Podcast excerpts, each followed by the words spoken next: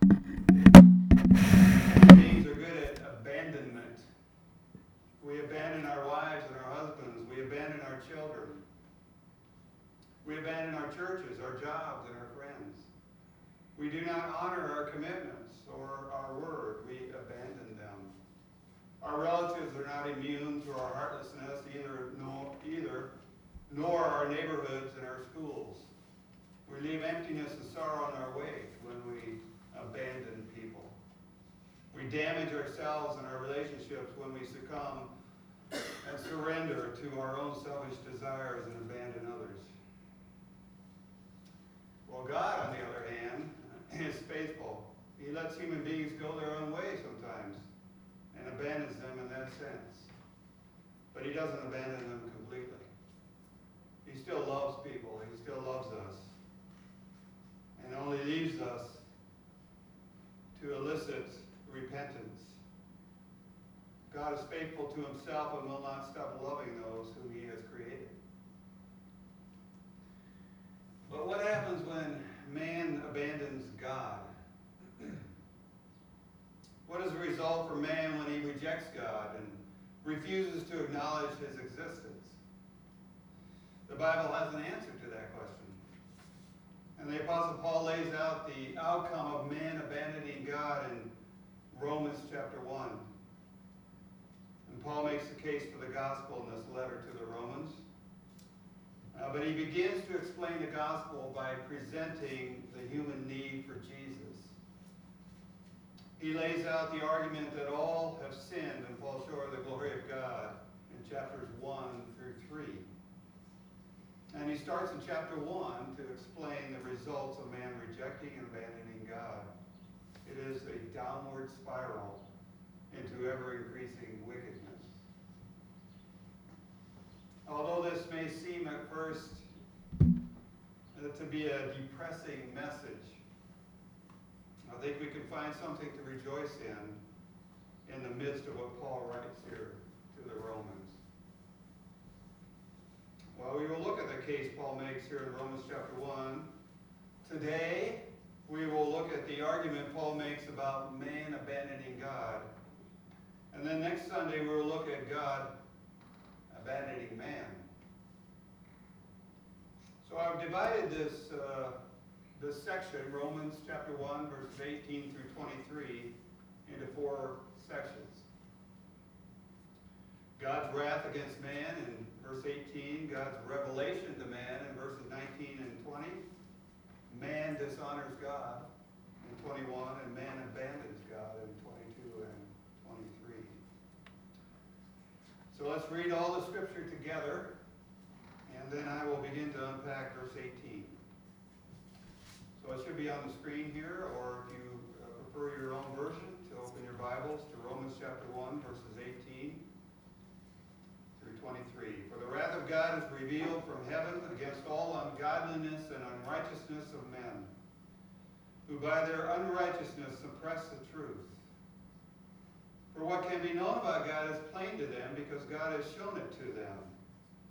For his invisible attributes, namely his eternal power and his divine nature, have been clearly perceived ever since the creation of the world and the things that have been made.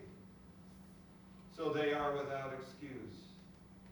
For although they knew God, they did not honor him as God or give thanks to him, but they became futile in their thinking, and their foolish hearts were darkened. Claiming to be wise, they became fools and exchanged the glory of the immortal God for images resembling mortal man and birds and animals and creeping things. So the first section here is God's wrath against man. Verse 18, For the wrath of God is revealed from heaven against all ungodliness and unrighteousness of men, who by their unrighteousness suppress the truth. The apostle begins verse 18 with the word for. The word for connects verse 18 with verses 16 and 17. So let's look at those verses before we dive into verse 18. Romans chapter 1, verses 16 and 17. Paul writes, For I am not ashamed of the gospel, for it is the power of God for the salvation to everyone who believes, to the Jew first and also the Greek. For in it the righteousness of God is revealed from faith for faith, as it is written, the righteous shall live by faith. So what does Paul say? What does Paul write um, that is revealed in verse 17?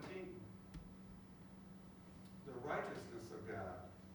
Paul says that within the gospel is the revealing or the uncovering of the righteousness of God. So the gospel, the good news, the gospel is that Jesus died for the ungodly, was buried, and rose from the dead. When people believe and trust in Jesus and his death and resurrection, God forgives their sin and declares them righteous. That's the gospel that is revealed. Um, or that is the gospel that reveals the righteousness of God. Well, what is righteousness? Well, righteousness is the quality of being morally right or justifiable, acting in accord with divine or moral conduct. So God has a standard of conduct to which he follows perfectly. And he expects us to live within that standard. But we, we can't. And God knows we can't. And so God's righteousness also includes a measure of mercy and a measure of grace. Jesus' substitutionary death is the outpouring of God's justice and mercy. And so the gospel reveals God's righteousness because the gospel includes God's justice and God's mercy. God is just and the justifier of the guilty. So Paul goes on to say in verse 18, in effect, that the gospel also reveals the wrath of God. So back to 18. He says, For the wrath of God is revealed from heaven against all ungodliness and unrighteousness of men. Well, why does the gospel reveal not only the righteousness of God, but also his wrath? Well, because of why Jesus died, right? He died both physically and in his spirit because he suffered the full force of God's wrath against sin, against ungodliness and unrighteousness of men. He did so at the behest of the Father for our benefit because of God's grace and God's mercy. So both the righteousness and the wrath of God are wrapped up in the gospel.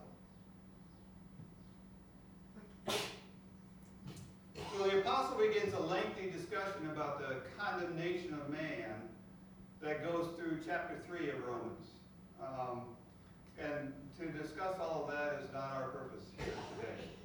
Our purpose today and next Sunday is to look at the progression of the decline of man that rejects God. When man rejects God, there are consequences. And not only the ultimate consequence of, of a sentence of eternity in hell. But the consequences of rejecting God appear in this life as well, which will be the core of our discussion these two Sundays. So uh, Paul writes that uh, God's, uh, God's wrath is revealed from heaven. Uh, the phrase is to let us know that it is God's wrath. It's, it's His. He owns it. But that it also comes from the domain of God, from His throne.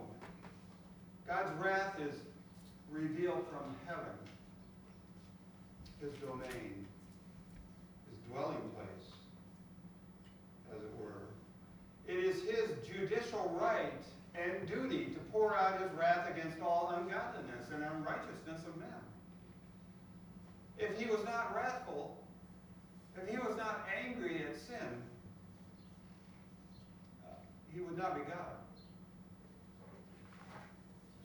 So wrath, it's not popular, is it? We don't. We don't want to hear about God's wrath. We want to hear about His love. Well, God's wrath is is is not is not emotional rage or emotional anger or uncontrolled rage as we find within ourselves.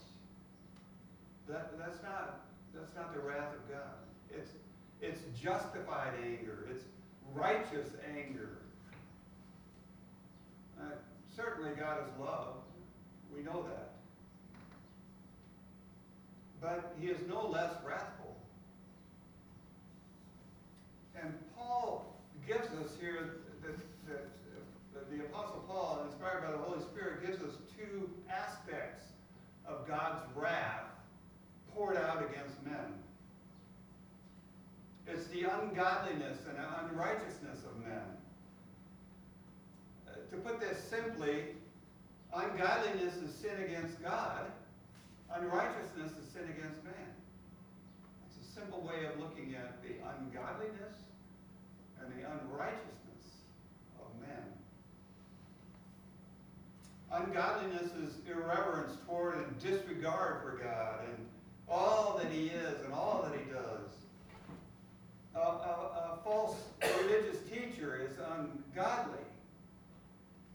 A, a politician or anyone who goes to church on Sunday and swears like a sailor the rest of the week. Someone who hates God is ungodly, no matter what he appears to be on the outside. Even someone who ignores God, I would say, is ungodly.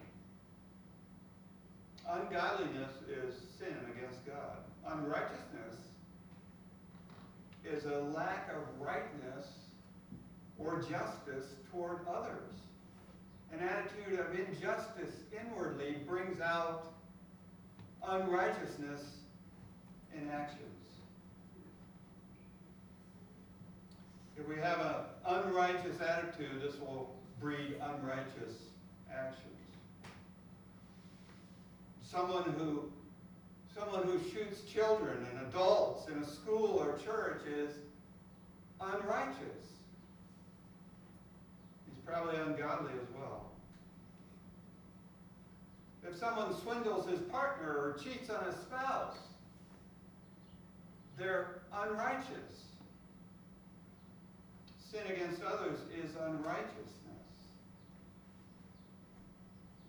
Now, these ungodly and unrighteous people suppress the truth. God, God's wrath is poured out on the ungodly and the unrighteous, those who sin against God and sin against man. And these ungodly and unrighteous people suppress the truth, Paul writes, who by their unrighteousness suppress the truth. God's wrath come down on, on such people. Their thoughts and especially their actions reveal and bring about God's wrath. God will not let the ungodly and the unrighteous go unpunished. And the ungodly and the unrighteous want to suppress that truth that God is wrathful against ungodliness. Suppress means to hinder or to hold back, to restrain, to not let it out in the open, to hide it or squelch it. Does this happen today? There's, there's so much spin in the media today. What, what is the truth? When we watch the news or listen to the news, what, what is the truth? We, it's anybody's guess. We are experiencing an epidemic onslaught of half-truths and lies and false claims every day. ungodliness. But Paul's talking about ungodliness and unrighteousness of men suppressing the truth of God.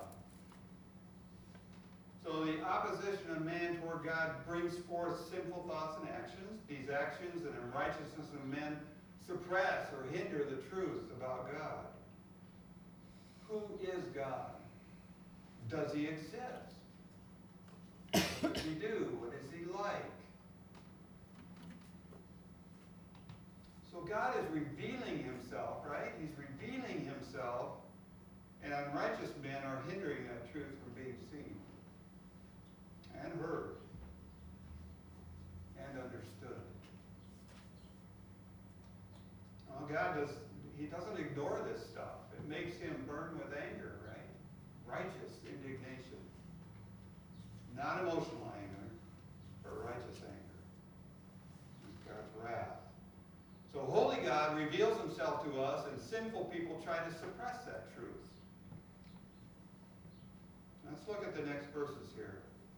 God's revelation to man in verses 19 and 20. For what can be known about God is plain to them because God has shown it to them. For his invisible attributes, namely his eternal power and divine nature, have been clearly perceived ever since the creation of the world. In the things that have been made, so they are without excuse. Look how God loves mankind. It's not only his love, but his desire for a relationship with man. He reveals himself to man, exposing himself to, to be loved or to, to be hated, to be accepted or to be rejected. Now, Paul uses the word for again. For his invisible attributes, namely his eternal power and divine nature, have been clearly perceived. And verse 19, for what can be known about God is plain to them because God has shown it to them. Man, through their unrighteousness, suppressed the truth about God, for God shows them himself and what can be known about him is plain to them. You know, when I train a new employee for a, for a new job or for a job, first I type out a procedure for that job or that task. Now, the procedure that's typed out is, is all is detailed. It's like an outline. This step, this step, this step, this step. Listing all of the steps for that task and, and how to do it. Then I go through the task with the employee, showing them how it's done. And then I have them do it while I watch. God shows himself like that. Universally. God gives everyone who has ever lived and who will live the same opportunity to know God because he shows it to them in plain sight. Shown himself and how has he made it plain to all men? Well, God reveals himself in the things that have been made. So, in creation and through creation, God has revealed himself. It is, it is obvious through nature in the created world that there is a creator. Now, I was talking to a friend of mine not too long ago. He's not a believer, and he speaks about evolution always. It's peppered throughout his the things that he says. He's a, he's a man of science, many degrees. And so I asked him, I said, Do you believe that this world was created by a superior being? And to my surprise, he said yes. Because he said, because things do not just appear out of nothing. There has to be a creator. Well, why does he believe this? Because God has, has made it plain to him in, in, in creation. What is known about God that he has made plain? What is, what is it that he reveals about himself? Look at verse, verse 20. For his invisible attributes, namely his eternal power and divine nature, have been clearly perceived ever since the creation of the world and the things that have been made, so they have no excuse. God's invisible attributes, namely his eternal power and divine nature. God is spirit, so his attributes, his qualities are invisible. In, in, the, in, in this sense, we cannot see him.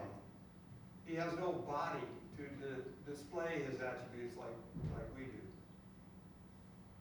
And so it's ironic that God's invisibleness, if you allow me to invent that word, his invisibleness is clearly seen by us. God has created everything to display himself within his creation. Nature and everything manifests God to us. We see him in the things that have been made. The vastness of the universe, the intricacies of the smallest microorganism, the order and the beauty of creation. All of it reveals his glory, the reality of his existence. There is a God who created and formed all we see. And creation, nature demands, demands a creator. God has, has been making apparent his existence since time began. And so Paul says that the ungodly and the unrighteous have no excuse.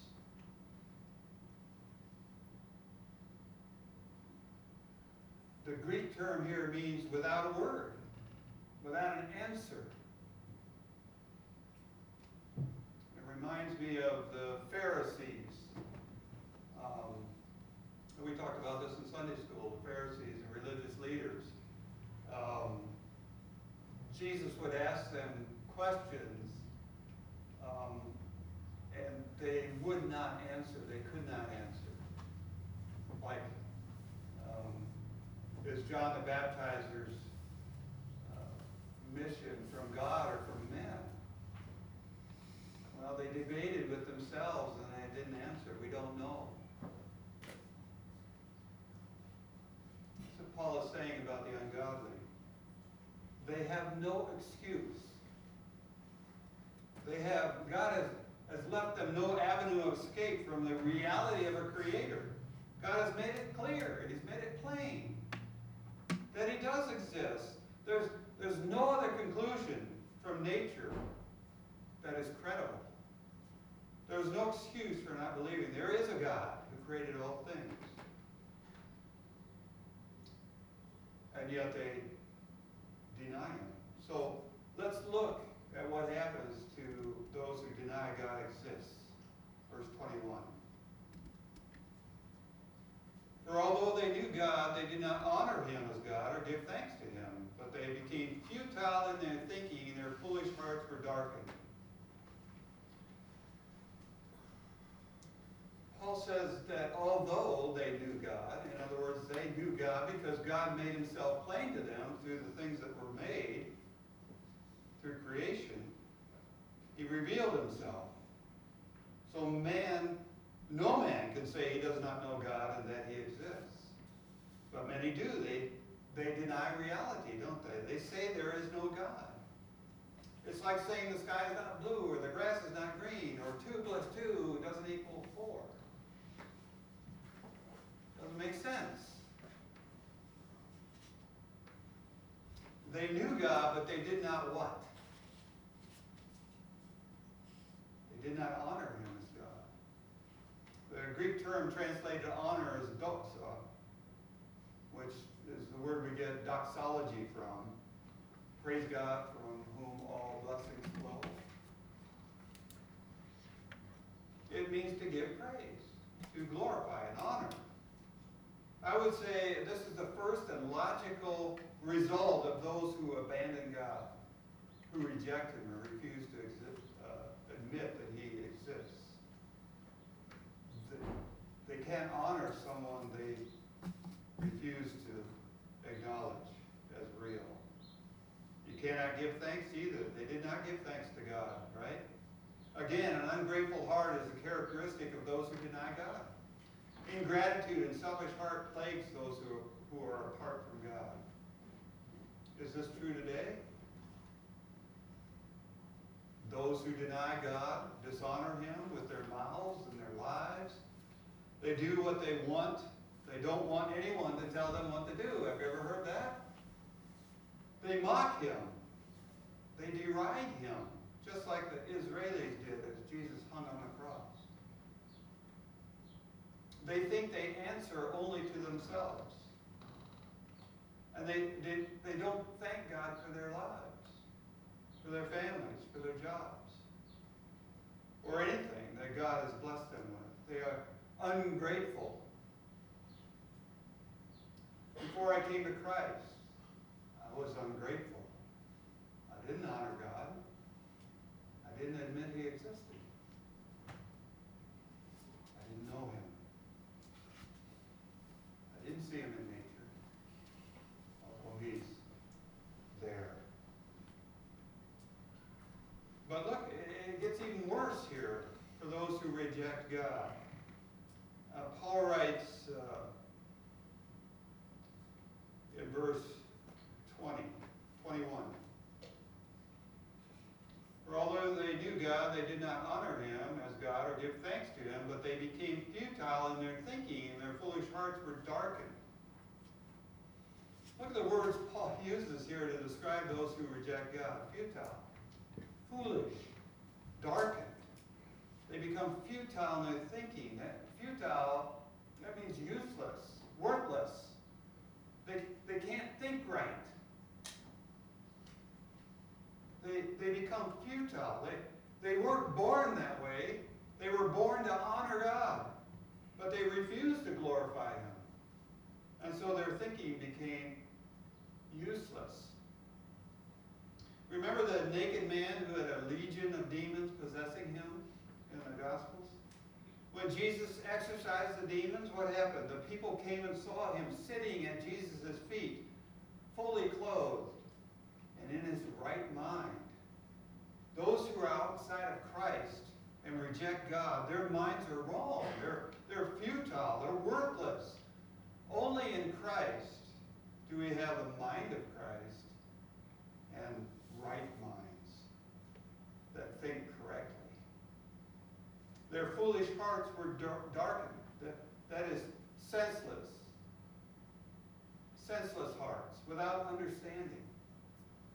The fear of the Lord brings understanding and wisdom. Well, these God deniers have senseless lives where darkness reigns. Because they deny God. They cannot see the truth because they are walking in darkness and they do not understand reality. Paul writes in Ephesians 4, chapter 7, or chapter 4, verses 17 and 18. He says, Now this I say and testify to the Lord that you must no longer walk as the Gentiles do in the futility of their minds. They are darkened in their understanding, alienated from the life of God because of their ignorance that is in them due to their hardness of hearts. Those who deny God hate God because their hearts are hard. They make a choice to reject God and God judges them. As a result of the judging of God, the wrath poured out in this life, their thinking is useless. Their hearts are, are without understanding. And they walk around in darkness, unable to see reality. I, I see this as a progressive judgment of God. It keeps, it keeps getting worse and worse for those who abandon God as they move ever farther from God in truth and morality. So let's, let's look at the last two verses here today, where man abandons God, verses 22 and 23.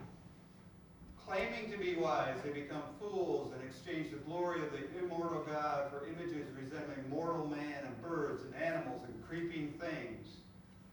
This is the first of three exchanges Paul writes about.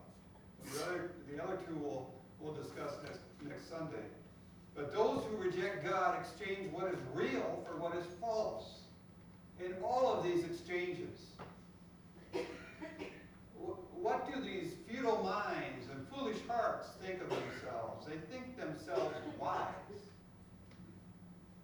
That's, that's part of the, the, the uselessness of their thinking and the foolishness of their hearts that are darkened. Useless minds and senseless hearts, walking around in darkness, are never wise, but they think they are. Right? They think they are. They're fools. Uh, think of the Pharisees. Just Jesus called them the blind leading the blind. Their thinking was futile, and their foolish hearts rejected Jesus, who came to save them. He was the only one who could save them. And they said no to him. They said, We reject you.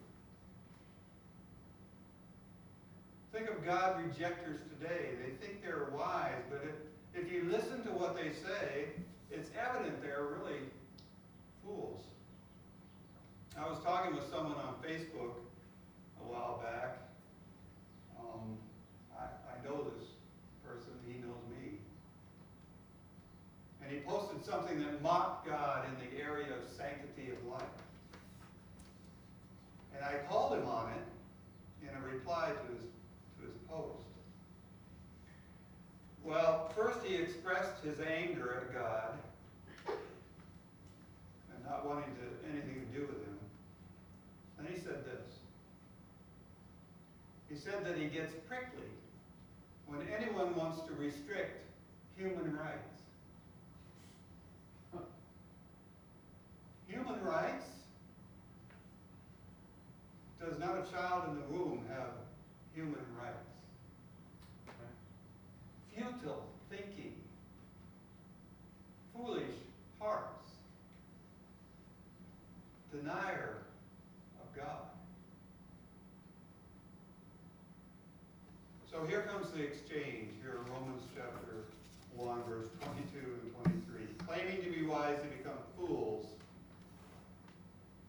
What do they do? They exchange the glory of the immortal God for images resembling mortal man, birds, animals, and creepy things. They exchange something true, the glory of God, the glory of the immortal God, for something that is false, images resembling created things. They exchange something of great value, God, for something that is completely worthless, idols. The folly of a futile mind and a foolish heart steeped in darkness. The glory of the immortal God for images resembling mortal man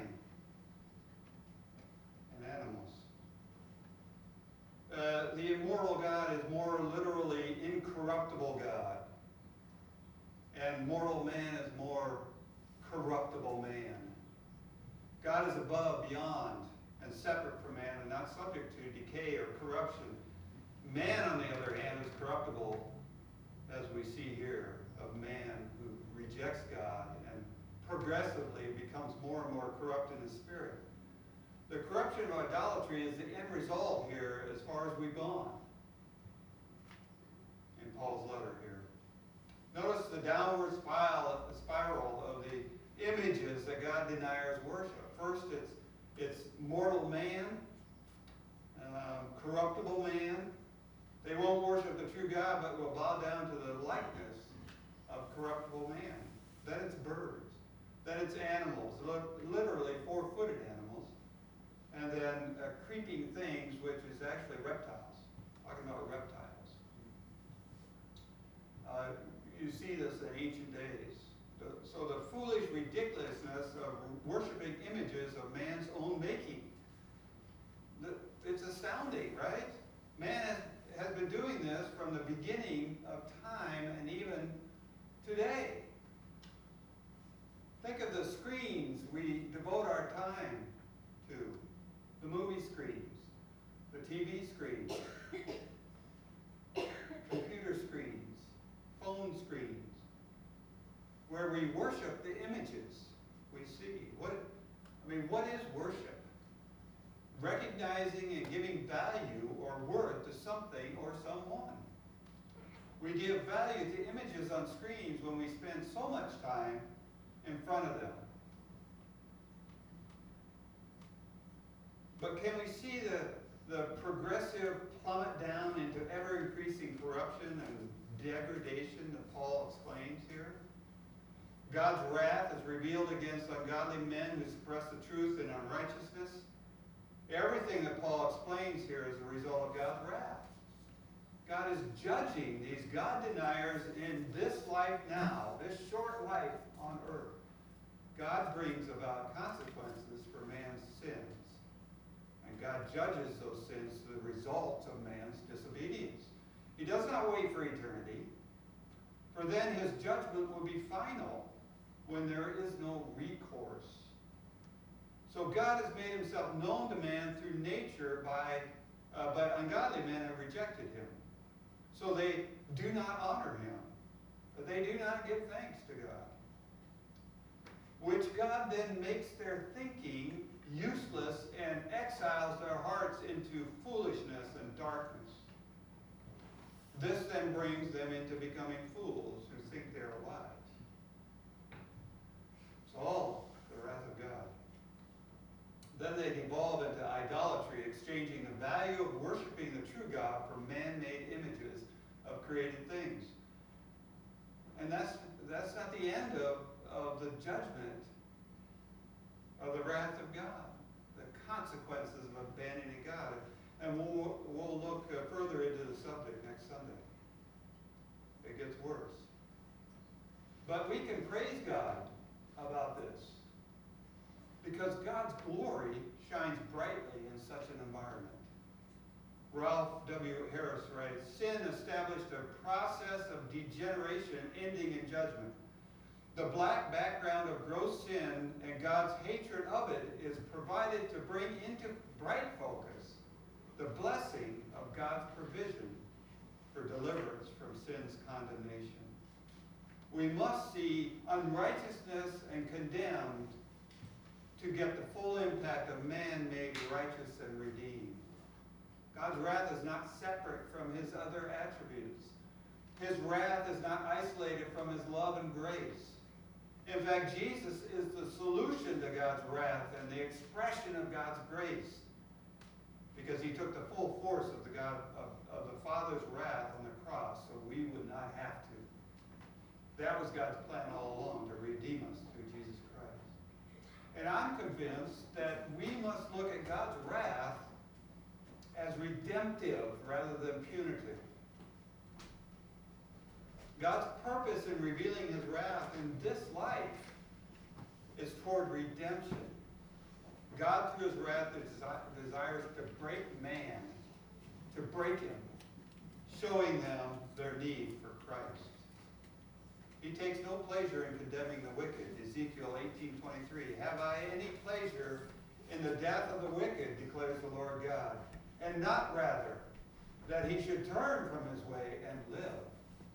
God has no joy in the judicious, death of the ungodly, but rather he punishes them severely.